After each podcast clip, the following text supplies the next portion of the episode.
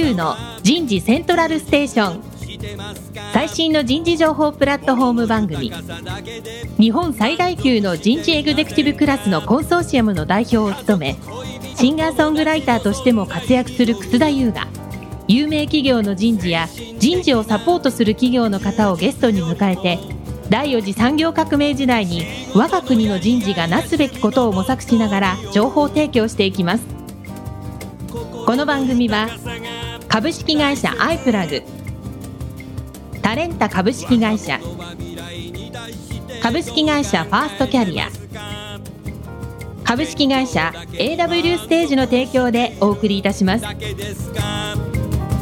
本の未来は明るいと思うなら。楠田優の人事セントラルステーション。最新の人事情報プラットフォーム番組パーソナリティの楠田優です。えー今日は東京大崎の駅近くにある株式会社ローソンさんのフロアから番組をお送りいたしましょう。田村彩の健康ポイント。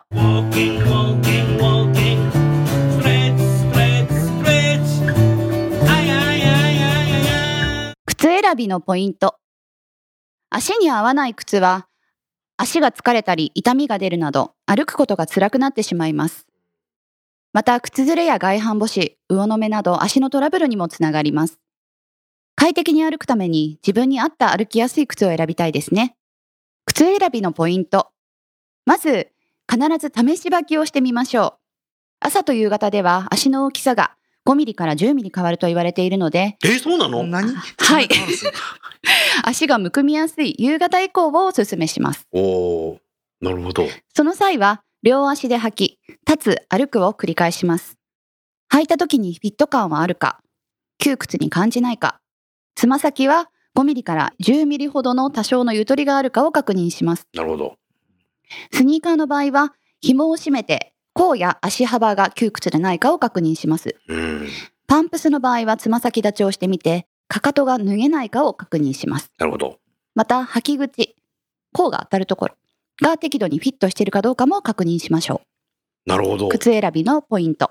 中野さんなんかも全国はい。あっち行ってこっち行ったりして結構歩くでしょ？そうですね。かなり歩いてると思いますね。靴選び重要かもしれない。僕、あの、だから、革靴と、うんあの、テニスシューズはもう一種類しか買わないんですよ。え、そうなの？ずーっと一緒のしか履いてなくて。、あ合うからですか？合うからね合うからですね。あれやらこれやら履かないんだ。はいあもうそれもポイントかもしれないもうね。何足、た革靴は、多分10足以上一緒ですね、もう今。はい。あ、同じの、ずっと同じシリーズを買ってんの？あの、疲れるので、うんあの、もう買えないっていうので、ずーっと一緒のやつで、テニスシューズも多分ね、もう6回ぐらい連続で一緒のシリーズで、へーだからあの、バージョンが上がると怖いので、あうんの 買いだめします。あ、買いだめするんだ。そうでだからそれだけこだわってるってことだね、足に対しては。いそれはでもそれは、それで素晴らしいね。私も同じで、ジョギングシューズですよね。もう30年間同じやつ履いてえます。30年間えあ、同じのって買い替えてるでしょもちろんですあ30年まで入ってるのね。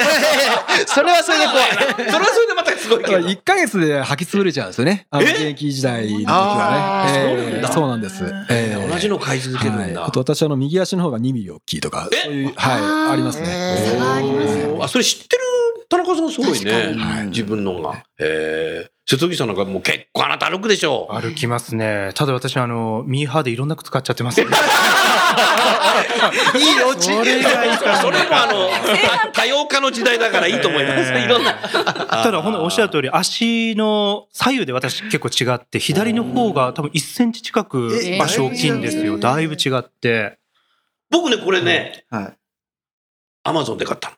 でね、アマゾンで買ってこれすごく良くて、はい。スペインで去年歩いて、そのまんまポルトガルでも歩いて、はい。ラスベガスでも歩いて、はい。ロサンゼルスでも歩いて、東京でも。めちゃ。くちゃ合ってた。んですよ。合ってたんだね。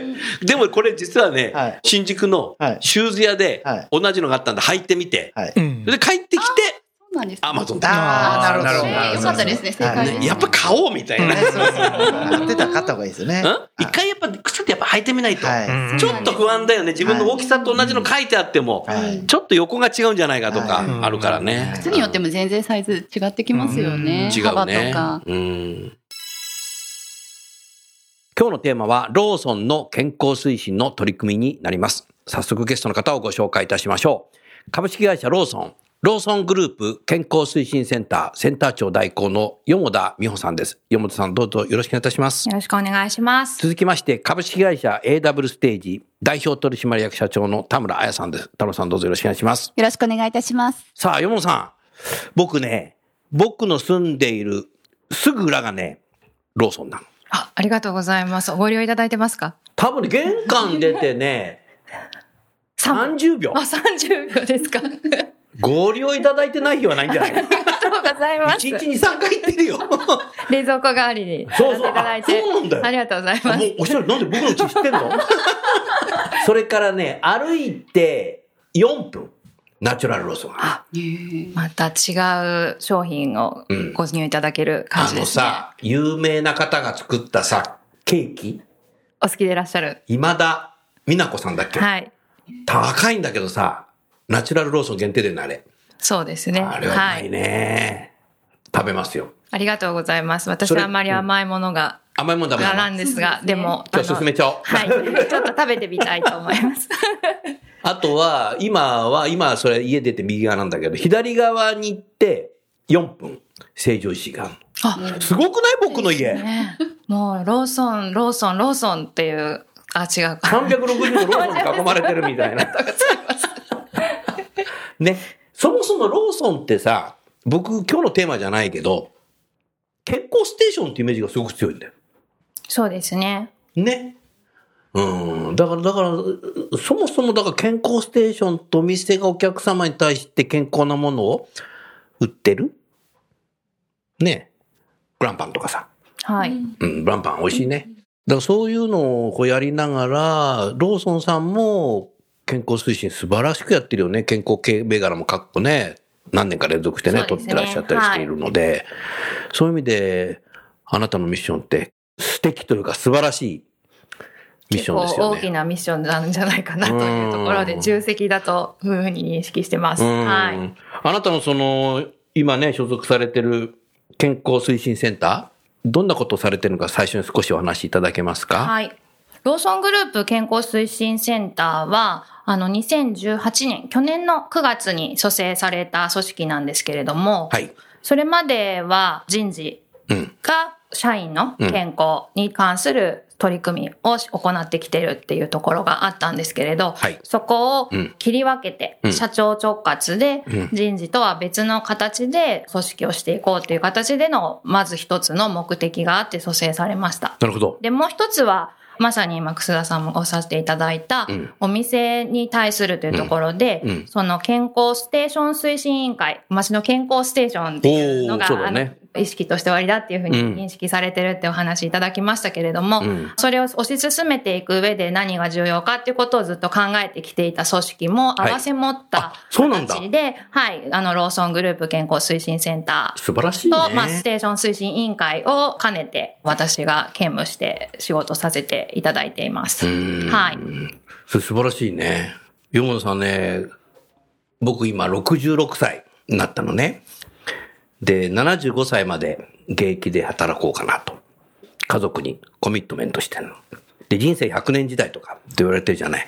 で、20代、30代の頃の大先輩が、どういう行動していると、現役で働いてんのかなということで、昨日はね、たまたまね、73歳の人と電話で話してたんだけど、それからもう80過ぎた人も結構現役で働いてる人いるのね。それから、残念だけども、全然ね、もう老いちゃってる方もいるし、他界された方もいるんだけど、4つのことをね、自分でね、推進してる方がね、70過ぎても80ぐらいになっても現役でやってるんですよ。一つがね、健康。それから二つ目が意欲。意欲があっても不健康だとダメだよな。そうですね。うん。健康でも意欲ないともうおしまい。そうですね。確かに、おっしゃる通り。でもそれだけじゃダメ。三つ目がね、学習。新しいことをどんどん学ぶ。そうしないと、なんか今の時代わかんないなとか、今の若い奴らってこと言い出しちゃうので。でね、四つ目はね、行動。今日ね、三社訪問するんだよね。今日一社目はね、浜松町にある東芝さんの人事部長と会っていて、で、今日ここに来て、ローソンさん大崎。で、この後、夕方は浅草にあるバンダイおもちゃの会社に行くの。じゃあまた1万歩ぐらい今日は。今日ね1万歩行っちゃうね行動。大体平均どのぐらい毎日歩かれてるあのね、一応ね、7000歩って決めてんの。で、1万歩歩いてたらね、ちょっと歩きすぎなんじゃないかっていう人もいるので、7000歩は歩くようにしてるあーいね。いですね。私たちも今、8000歩おを目標に、あの、うん取り組みをしましょうということで、うん社内の健康増進プログラムは、いいですよね。はい、8000取り組みを、ねはい、進めています。うんなかなか平均にたどり着かない皆様もいらっしゃいますけれども、うんあの、日々、はい、取り組みしている最中です。おーいいはい、ねはい。だからね、その4つのことをやってる人たちがみんな70過ぎても生き生きしてやってるので、結構ね、僕も真似しないといけないなと思って。でね、ダメになってっちゃう、老いちゃう人って65歳ぐらいから老いちゃう人いるんですけど、70歳とか、何やってるかっていうと、家でテレビばっか見てる。あ外出ない。行動しない人っていうことなんですそう。意欲なくなっちゃうよねあ。う。ん。で、学習しないよね。テレビなんか古いさ、チャンバラとか見てるから。なんとか肛門とかさ。なんとか肛門したらすぐ分かっちゃう。暴れん坊なんとかとかね。いや、僕も見ちゃうんだけど。もう65過ぎるとそういうの見ちゃうんですよ。ねストーリーは毎回一緒なんだけど。それだけ見てると外出ないし、歩かないし、そんな過去の見ててもさ、全然学習じゃないじゃない。そうするとやっぱり老いていっちゃうよね。で、で、実はね、2、3年前に70過ぎた人にね、テレビ何見てんのって言ったらそういうの見てるって言うんですよ。で、やめた方がいいよって言ったらさ、何ください余計なこと言わなくていいよ。もう僕は年寄りなんだからとか言ってた人が、今年ね、お亡くなりになった。ねだからやっぱりね、科学的じゃないんだけど、やっぱりね、この4つはやっぱやっていかなきゃいけないなとね。思ってるね。さあ、そういう中で、今回、新入社員に対して、AW ステージのストレッチ、導入いただいたお話を今日していただきたい。まずね、新入社員って何ぐらい入ったら来るんですか？今は、去年今年でいきますと、だいたい200人ぐらいずつ入ってきてますね。?200 人ずつ入ってくるんだ。去年もやっていただいたんだよね。そうなんです。すごいね。きね、すごい人数でしたよ。すごい人数だった。はいちょっと部屋が入りきらないので、うん2回に分けて毎回研修をしています。はい今。さ、部屋に入りきれないからさ、残りは廊下でやってますって言うから。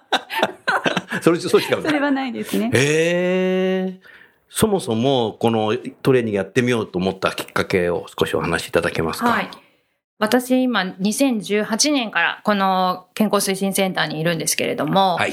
その健康っていうことを考えたときに、うんやっぱり自分がいつも健康か健康じゃないかっていうことを、うんあの常に意識し続けることができるかっていうと、なかなか難しいなというふうに。思う。なんか気にしましょうって言われても、なかなかそういったことを気にしながらうん。人生をこう歩んでいくとか、日々生活をしていくってことは難しいなっていうふうに思うんですけれど、うん。生活習うん。慣そのものがうん。多分健康的であるってことが、まあ、つまりは私たちが目指していきたい健康につながるんじゃないかなというふうに思ったので。あの、まあ、新入社員の皆様の日々の行動うん。がどういうふうに変わるのかっていうことを変えられるのかっていうことをヒントにできるような、まあ、そういったプログラムを提供していきたいなというふうに思って、うん。食事、うん。運動、睡眠、この3つをテーマにした内容をその今の新入社員、まあ、23、24歳の皆様で新社会人になって、うん。で、学生から社会に出て、まだこう、どういうふうに、まあ、生活をしていくのかっていうことを、まあ、模索されてる中で、うん。あの自分たちが社会人として意識を持って、こういう生活をしていったらいいんじゃないですかっていうようなことを伝えられるといいかなというふうに思って素晴らしいね。はい、プログラムを考えています。もう最初からそこをやるっていうのがすごいね。そうです。まさに健康の三原則ですよね。食事に対してはどんなことをお教えするんですか？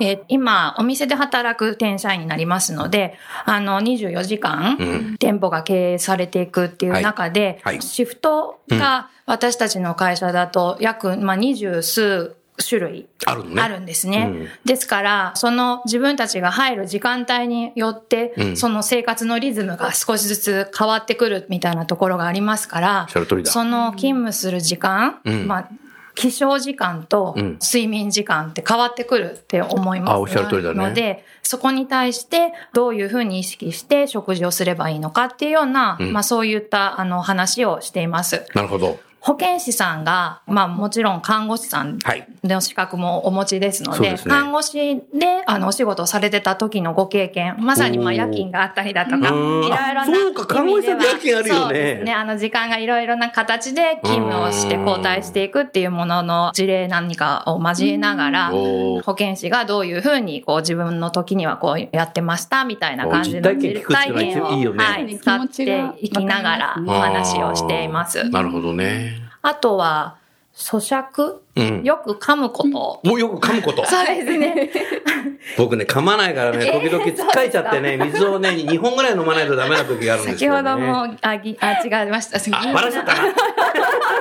番組始まる前にちょっとつっかえてました。これ美味しいよ、でも。銀杏。美味しいですね。さっきね、下のローソンで買ってきたんだ。おつまみでしたね。ありがとうございます。食べ過ぎちゃった。詰まっちゃいましたね。うん。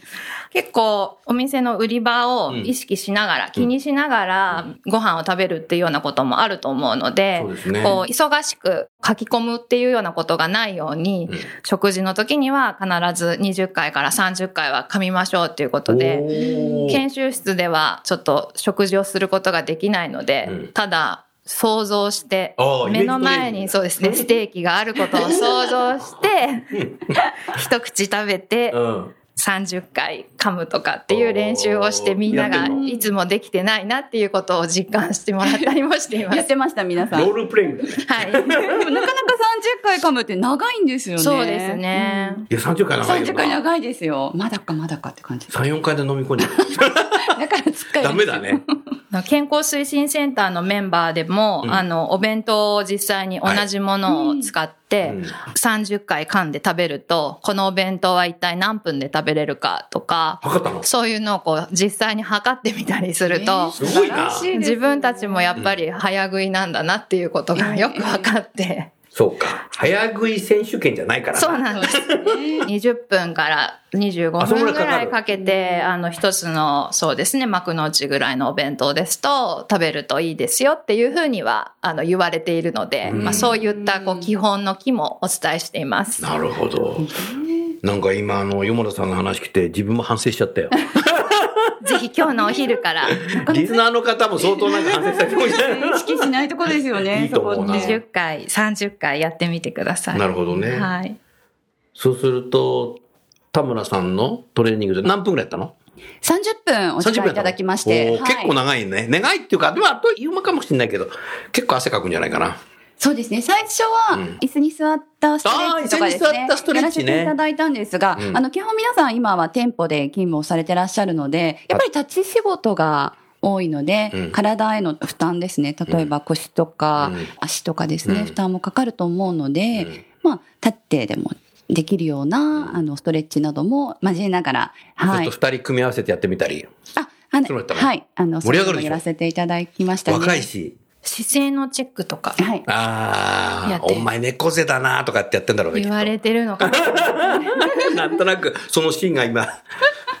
でも100人やるってすごいね。そうですね。あの、もう、あや先生にはこう、動き回って、動き回ってるいただいて、もう、左に行き、右に行き、ちゃんとできてますよって皆さんに、あの、うんフォローしていただいて、はい。会場の真ん中に 行かせていただいて。会場の真ん中でやったの？後ろの人も見えるようにね、見えるようにして。はい。おーあ、そういう工夫したんだね。はい。あの、うん山田さんと場所どこでやるの相談さは品川シーサイドの品川シ研修セーンターサイドにローソンさんの研修センターがはい、ございます。はい。そこ行ったことないの、僕は。ローソン大学は行ったことあるけど。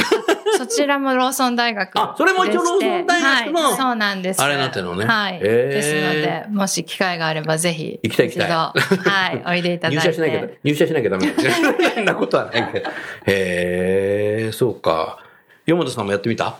あ、実際にやりましたけれど、私はあの、田村先生のお写真が。写真班だったので。写真班で、別の普段、新入社員向けに研修してるトレーナーが一緒にやってたんですけど、うんあの、相当、この肩甲骨のあたりが和らいだらしく、おーはい、もう、効果てきめんだっていうことではい、1回目、うん2回目、両方参加しますって言って、ああ、はいそうだね。はいありがとうございます。それ嬉しいねいや、本当に、はいあの、後で感想いただきまして、すごく嬉しかったです。うん。それ実際に受けた新入社員から何か声聞いてますか？あの、報告書？あ報告書？書くの？アンケートとかがあるんです。ん。で、その報告書には、うん。特にそのストレッチのことについて書いてほしいっていうことは全くないんですけれども、うん報告書には、まあ、健康のうんことに関するコメントが非常に多かったっていうふうに、そうなんはい、トレーナーからお話を受けてまして、ね今日も行われているスーパーバイザー向けの研修でもうん、健康についてっていうのは非常に興味深く聞いていただけているようで、やってんだ。感想はかなりいい反応としていただいてます。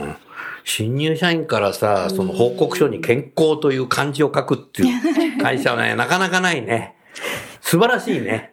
最初からスタートから。そうですね。大体どこの企業もさ、不健康になってから健康のことをやろうみたいな会社が多いんだけどさ、最初からそこやるっていうのはすごいね。うんうん。ここが大事ですよね。本当にん若いうちから、あの、何か出てくる前から対策されていらっしゃるところが素晴らしいなと思います。意外と私自身本当いろんな企業行くし、でも最近だいぶ減ってきたんで年間200社ぐらいしか行かないけど、今日も3社だけどね、意外と企業によってはね、社員同士が不健康自慢するのがね、いい会社っていうのがあるんだよね。これどうなんだろうね。昨日3次会まで行ってさ、ちゃんと朝俺9時来たぜとかさ。だからお前もちゃんと朝遅刻しないで来いよみたいなさ、ちょっとパワハラチックですよね。あの、コミュニケーションっていうところでは、今、あの、年間で合計半年間、まあ3ヶ月ごとぐらいうんの、うんあの、タームで、運動、健康増進プログラムって言って、元気チャレンジという名。前の、え、どんなはい。ことやってるの元気チャレンジ？えっと、歩数と、まあ、運動ですねあ。睡眠これでとか、はい。測っちゃうのね。そうです。スマホで測れるよね、今。スマホでも測れますし、今はその時間の入力をしたりとかして、運動と睡眠、対象者はそれ？食事？対象者？は社員全員で。や、ってんの？はい。ちなみに社員って何人いるの？今4000、うんまあ、約5000名おりますね。あんたもやってんの？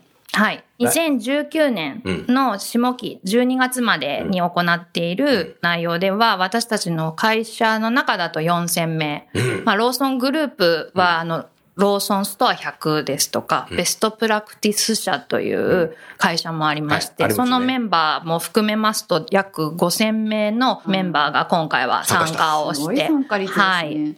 まあちょっと継続がなかなか難しくて稼働している人数としては半分ぐらいのうん。2000名ぐらいなんですが、まあ過去最高のあの人数おでー毎日しっかりとそこは歩数となんか2、3、食事。2、3万歩歩いちゃう人もいそうですね。あ、実際に朝10キロ毎日朝走られてる、習慣的に走られてる皆様もおいでだったりするのであのその皆様は非常にたくさん歩数が稼げちゃうっていう、そんな感じです。山本さんはいかがでしたか？私は平均今1万3000歩ぐらいだったんですけど、歩いてるねはい。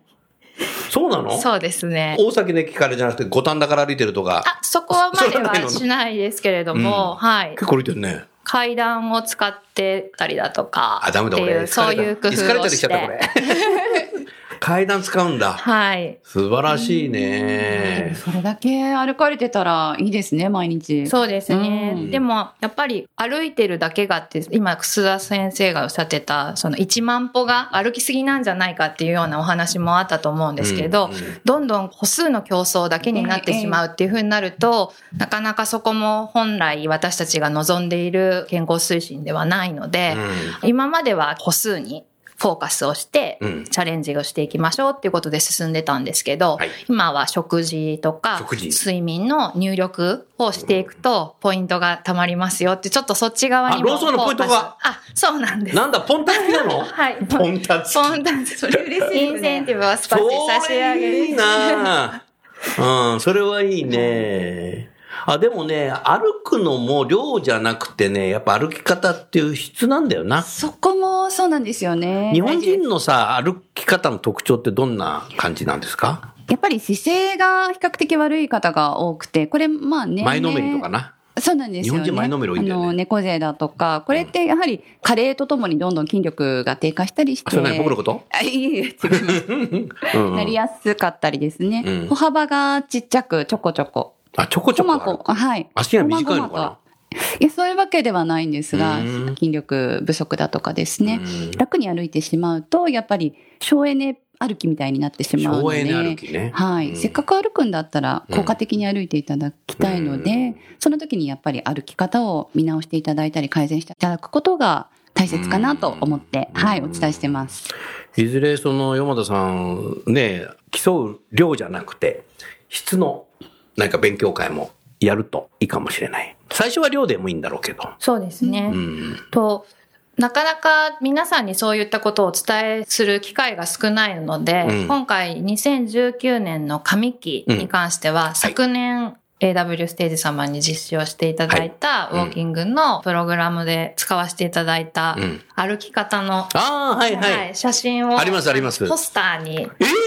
そうなの？下につけさせていただいて、まあ、ご了承もいただき、うん各支店ですとか、うん。あのエリアに貼ったの？200箇所ぐらいのところにあんた有名人なんお配りをして、ありがたいです。ご活用いただいて歩き方を書いてあるもので、少しずつそういう質の向上みたいなのは醸成していきたいなというふうに思っておーありがとうござい。ます。あなたさ、もう、はい。あれだよ、はい。お店行ったらさ、おええ店の人に言われるんじゃないの？あ、先生だみたいな。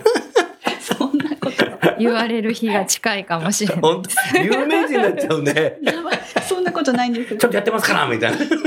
でも、あの、そういったポイントだけでもちょっと知っていただくだけで、あ、これ気をつけてみようとかって思っていただけると思いますのでうん、はい、すごいありがたい機会です。うん。そうやって、増進期間中もはいアプリで健康情報の配信が私たちのうん管理でできるので、うんうんローソンの健康的な商品の発売日にその情報を流したりだとか、あとは運動の情報もうん AW ステージ様の内容の抜粋をその場所でセミナーのように少しこう文章化して出させていただいたりだとかっていうこともうん合わせてやっています。うんはいすごいご活用いただいてるんです。ありがたいです。ありがとうございます。すごいね。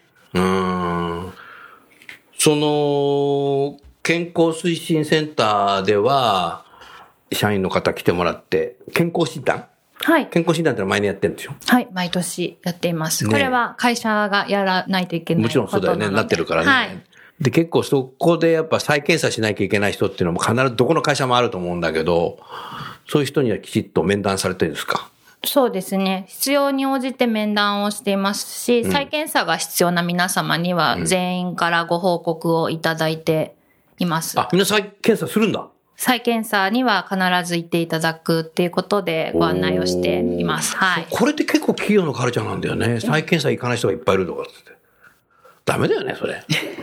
心配ですよね、それいかないだから、だからそういう会社だったら、だから不健康自慢がいいって言われてる会社。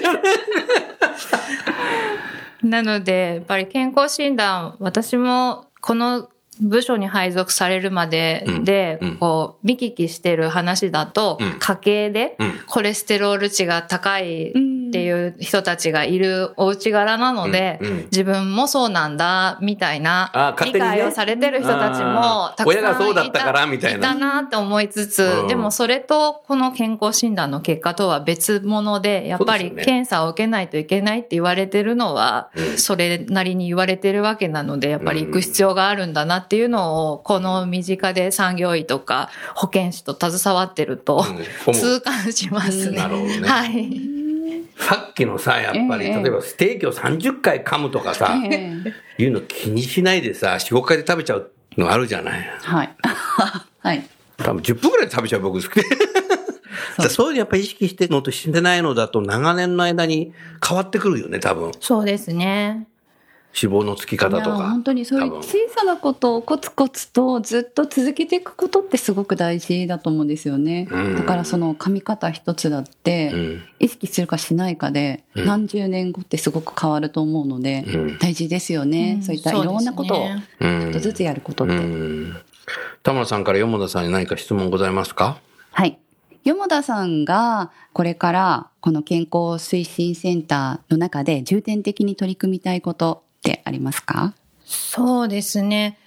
今、私たちはどちらかというと、まあ、社員の健康というところを中心に、うん。あの、取り組みをしていまして、まだまだ、あの、取り組みしし続けていきたいなという点はたくさんあるんですけれど、なるほど。まあ、グループですとか、あと、お客様まあ、私たちはみんなと暮らす街を幸せにしますというのが私たちの会社の企業理念でもあるので、やはりそこのお店に来てくださるお客様までが幸せになる。まあ、つまり、まあ、その幸せは私の中では健康というふうはいに今のミッションだと位置づけられるかなと思うと、そういったところにまで広げられる取り組みであるっていうのがとてもしていきたいなっていうふうに思っていることです。なるほどはい。嬉しいですね。でも、それは一足飛びにはやっぱりいかなくて、先ほどお伝えしている社員の取り組みも、初めは歩数からだったけれども、少しずつ食事や睡眠に対する意識も、日々自分たちの行動の中で認識ができるように、無意識にできるような状態になるっていうことを、あの、やっていきたいなと思うので、これはあの、コツコツはい。やり続けるしかないのかなというふうに思い、そういったことが加盟店の皆様であったり、お客様にっていうので広がっていくっていうことができるとすごく嬉しいなと思ってます。うん素晴らしいですね。素晴らしいですね。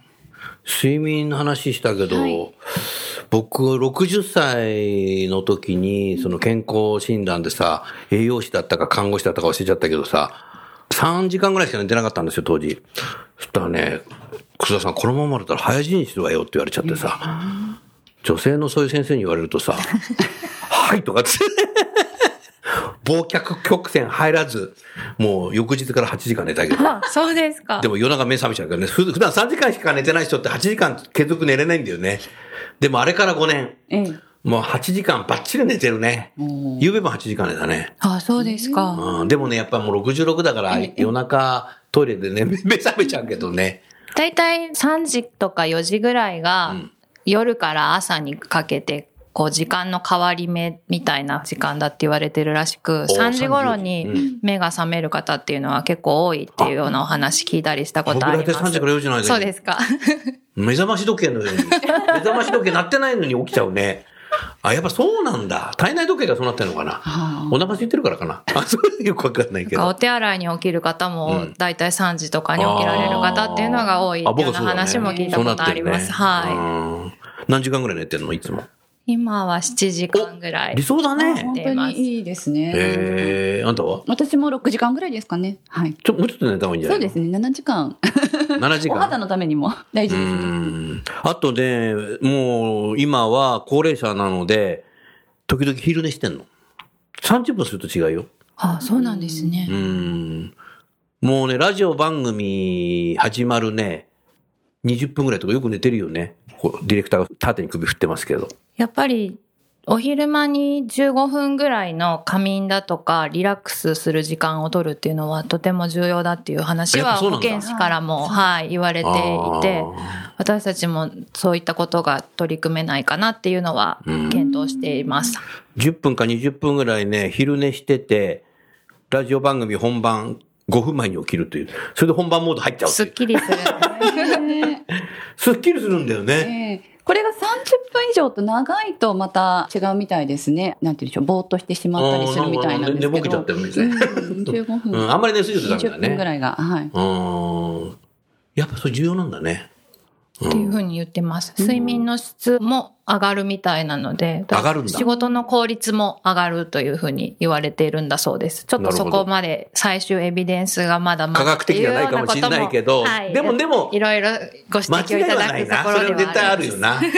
うん。それはいいな。ねいろんな企業さんでも結構、そうですね。取り組まれてるっていうふうありますよねに聞いてます。働き方改革の次はやっぱ眠り方改革だな。そんなふうに思いましたね。楠田優のヒューマンリソースミュージック。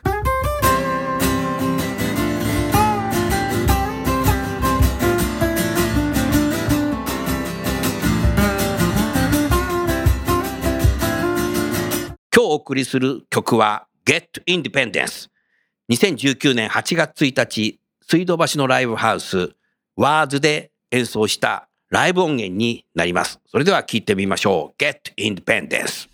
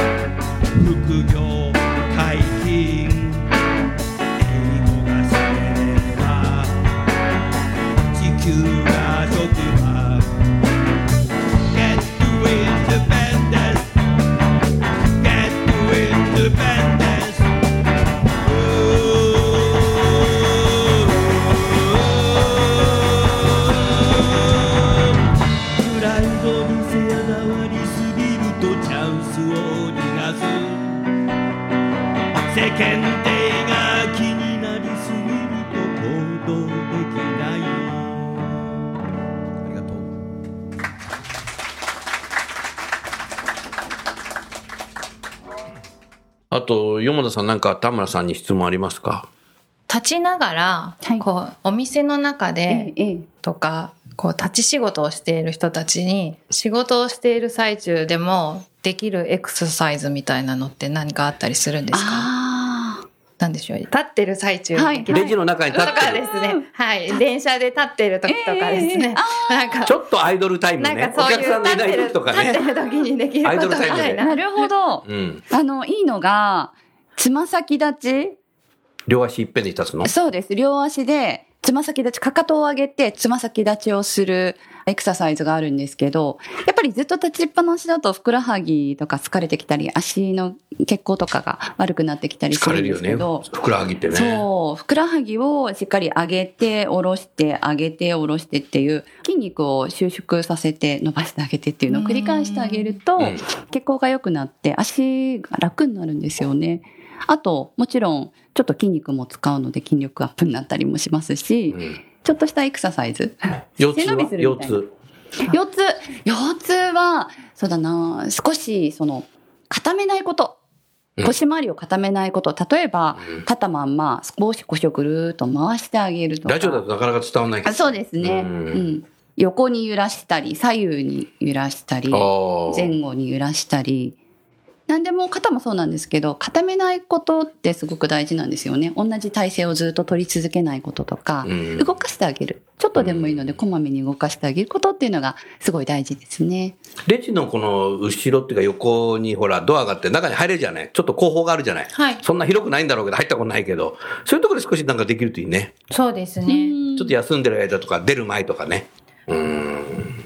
でも、あれだね、やっぱり、今後はぜひさ、その、店長の後にスーパーバイザーになるじゃないですか。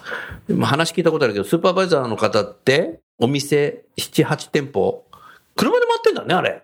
そうですね。東京だとそうでない人もいらっしゃるとあ、思います電車でけれども。行く人もいるはいけど。ね。ですが、基本的には車で歩かないね。歩く量はだいぶ減ると思います。減るよねはい。ずっと車で移動しているとね。だから車を止めたまんま、エンジン切って、車の椅子の中でなんかこうやってストレッチやったりしたらいいかもしれないね。そうですねそういうのもね、本当はね。やっぱり仕事が変わるとさ、歩かなくなっちゃったり、仕事が変わると腰痛になっちゃったりするケースって多分あると思うんだよな。うん。なかなか本当に健康意識高い人は自分でそういうの気づいてやるんだろうけど、もう新しい仕事になると、そうもうそれどころじゃない仕事覚えるの必死で 忘れちゃうっていうのはなんかね、そうですね。現場の人たちだよね。うん。でも、習慣がこう、できると、動き回れる習慣がスーパーバイザーにもあると非常にいいなというふうに思うので、そんなアイデアも何かあったら、楠田先生に教えていただければと思。いますけど。考える。宿題ということで。わかりました。あの、ちょうど時間になりましたのでね、このぐらいで終わりたいなと思いますけど、改めてやっぱりローソンさんは社に対してね、健康に対してすごく意識が高いんだなって、そんなふうに思いました。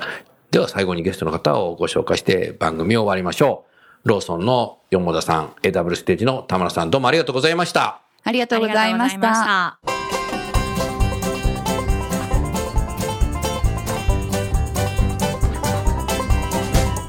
今日の番組はいかがでしたか？楠田優のサードアルバムの中から「輝け飛び出せグローバル人材」とともにお別れです。この番組は企業から学生に直接オファーを送ることができる新卒向けダイレクトリクルーティングサービスを提供する株式会社アイプラグワークハッピーな世の中を作るをミッションとし世界の HR テクノロジーを日本市場に展開するタレンタ株式会社。若きリーダーたちの可能性を引き出し企業と社会の成長に還元する。株式会社ファーストキャリア。職場でできるストレッチと質の高いウォーキングを提供する健康経営サポート企業の株式会社 AW ステージの提供でお送りいたしました。それでは次回もお楽しみに。届けてこう